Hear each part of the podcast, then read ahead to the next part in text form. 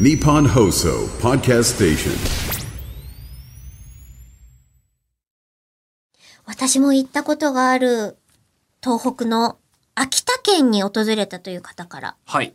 ちなみに私47都道府県全部行ったことありま すから、ええあの、落語研究会とかに行った時に、えー全国のあの老人ホームとかを、あの、そっか慰問して回っていたので、ええあ、なんかその話は聞いてたのに、まさか制覇している、踏破してるっていうのは、思ってなかったから、ちょっと悔しいですねい。やもう青森でも落語したし、うんえーもちろんこう秋田でも岩手でも山形でも宮城でも福島でもやったことあります。チャリではないです。あーえーじゃあチャリはさすがに僕の趣味だけなので そうか他のあのメン一バー緒に回ってるやつらととははやらせませんそけどっも。か。いええや、ちょっと夢なんですよ。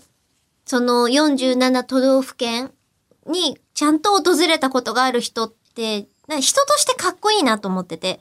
でも、いたんだって思うと、あ、がそっうかりしない で。さっきまで憧れていたのに。 なんかこう、幻みたいなさ、感ええじだと、すごかろうな本当きっとすごいんだろうなって思って、あ、なるほど。別に。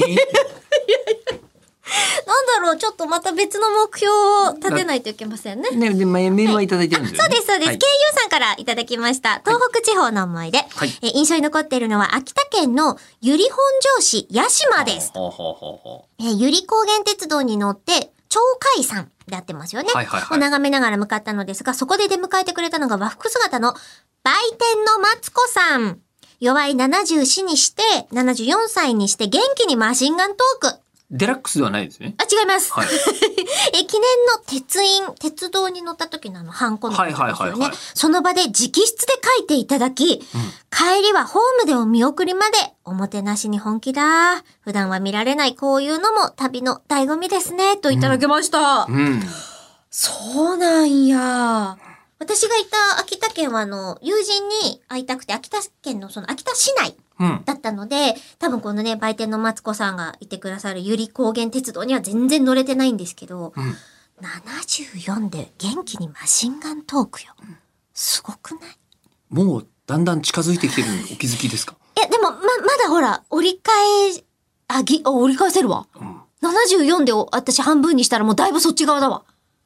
でしょ。うんん。あだって、いけんだよ、きっと。いけるかないけるかもしれない。いけるかもしれないですけど、うんちょっとこれから目標にすはいる。あの、えりこさんは秋田まで行った時に、うんえっと、また行く可能性があるってことですけど、友人がいらっしゃるということは。そうそうそう、会いに行きますよ。じゃあ、ゆり本上司もこれは、どういう地理関係なんだろういけるよっていう感じなのか、えー、そんな、無理無理無理。